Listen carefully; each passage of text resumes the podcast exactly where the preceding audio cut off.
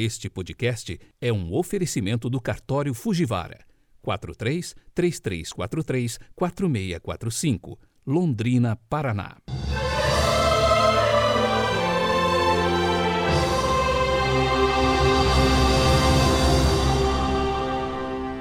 Sábado, 29 de maio de 2021. A cor litúrgica de hoje é o verde e o pensamento é do Cura d'Ars, São João Maria Vianney, abre aspas.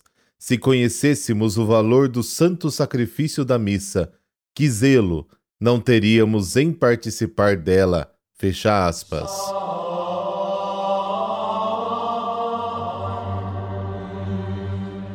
Pelo sinal da Santa Cruz, livrai-nos Deus, nosso Senhor, dos nossos inimigos.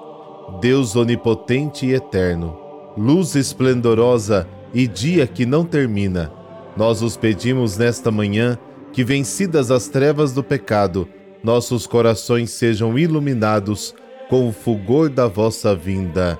Amém.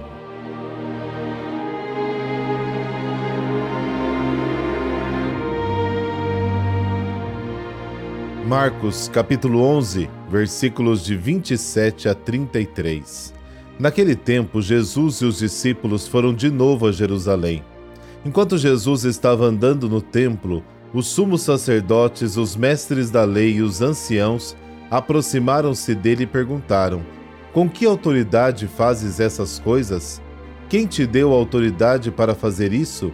Jesus respondeu: Vou fazer-vos uma só pergunta. Se me responderdes, eu vos direi com que autoridade faço isso. O batismo de João vinha do céu ou dos homens? Respondei-me. Eles discutiam entre si. Se respondermos que vinha do céu, ele vai dizer: Por que não acreditastes em João? Devemos então dizer que vinha dos homens? Mas eles tinham medo da multidão, porque todos de fato tinham João na qualidade de profeta. Então eles responderam a Jesus: Não sabemos. E Jesus disse: Pois eu também não vos digo com que autoridade faço essas coisas. Palavra da salvação Glória a vós, Senhor.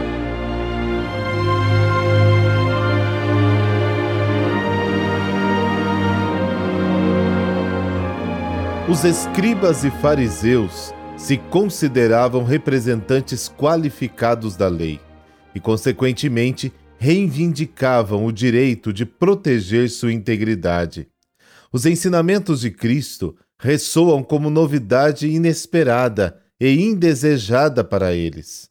Muitas vezes se sentem gravemente ofendidos pelas declarações que Jesus faz.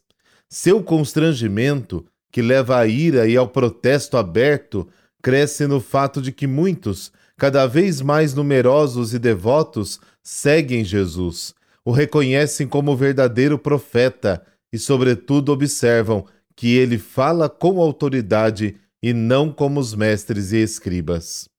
Este confronto é particularmente constrangedor. Então eles confrontam Jesus com uma pergunta específica: com que autoridade você faz essas coisas? Em outras palavras, quem te deu autoridade para fazer isso? Não podemos contestar as verdades que Jesus afirma, nem negar as maravilhas que realiza. Apelam então à autoridade e à hierarquia. Eles querem acusar Jesus de abuso de autoridade. Não reconhecem o direito de revelar a verdade ao mundo e de proclamar a nova lei do amor. Eles são juízes de Cristo, sem poder avaliar com sabedoria o que está acontecendo em seu mundo. Essa tolice deles já havia sido abordada pelo Senhor, hipócritas. Vocês sabem julgar a aparência da terra e do céu, porque não sabes analisar desta vez? Aquele julgamento iníquo e absurdo com que os escribas e fariseus condenaram a Cristo se perpetua na história. As tímidas orações de seus fiéis costumam ser abafadas pelos gritos de morte de algumas pessoas que gostam de tumultuar, inclusive a fé.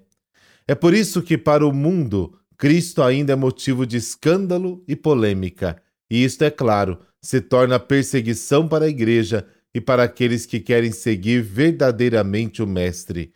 Tudo já foi predito pelo Senhor.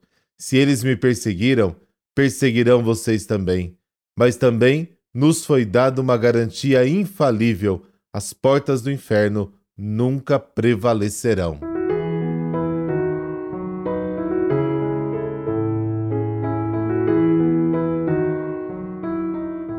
A santa que celebramos hoje foi educadora, apóstola, missionária do ecumenismo nos países escandinavos e criadora de um novo estilo de vida religiosa.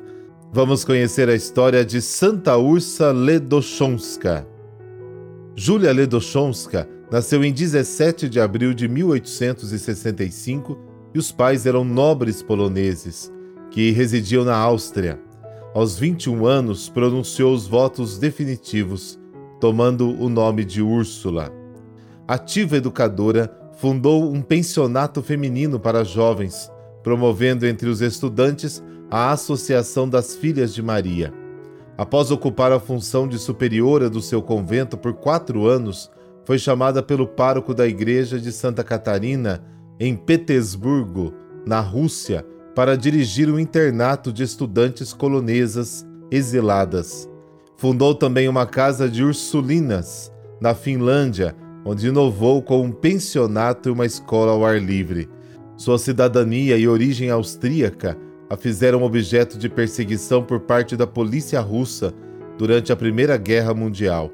Em 1917, foi para a Dinamarca dar assistência aos poloneses perseguidos onde permaneceu por dois anos, quando então regressou para o seu convento na Polônia.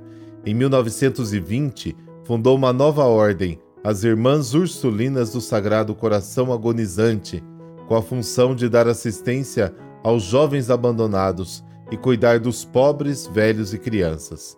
Quando Madre Úrsula morreu, já existiam 35 casas e mais de mil irmãs. Ela deixou vários livros todos escritos em polonês, que foram traduzidos para o italiano e francês.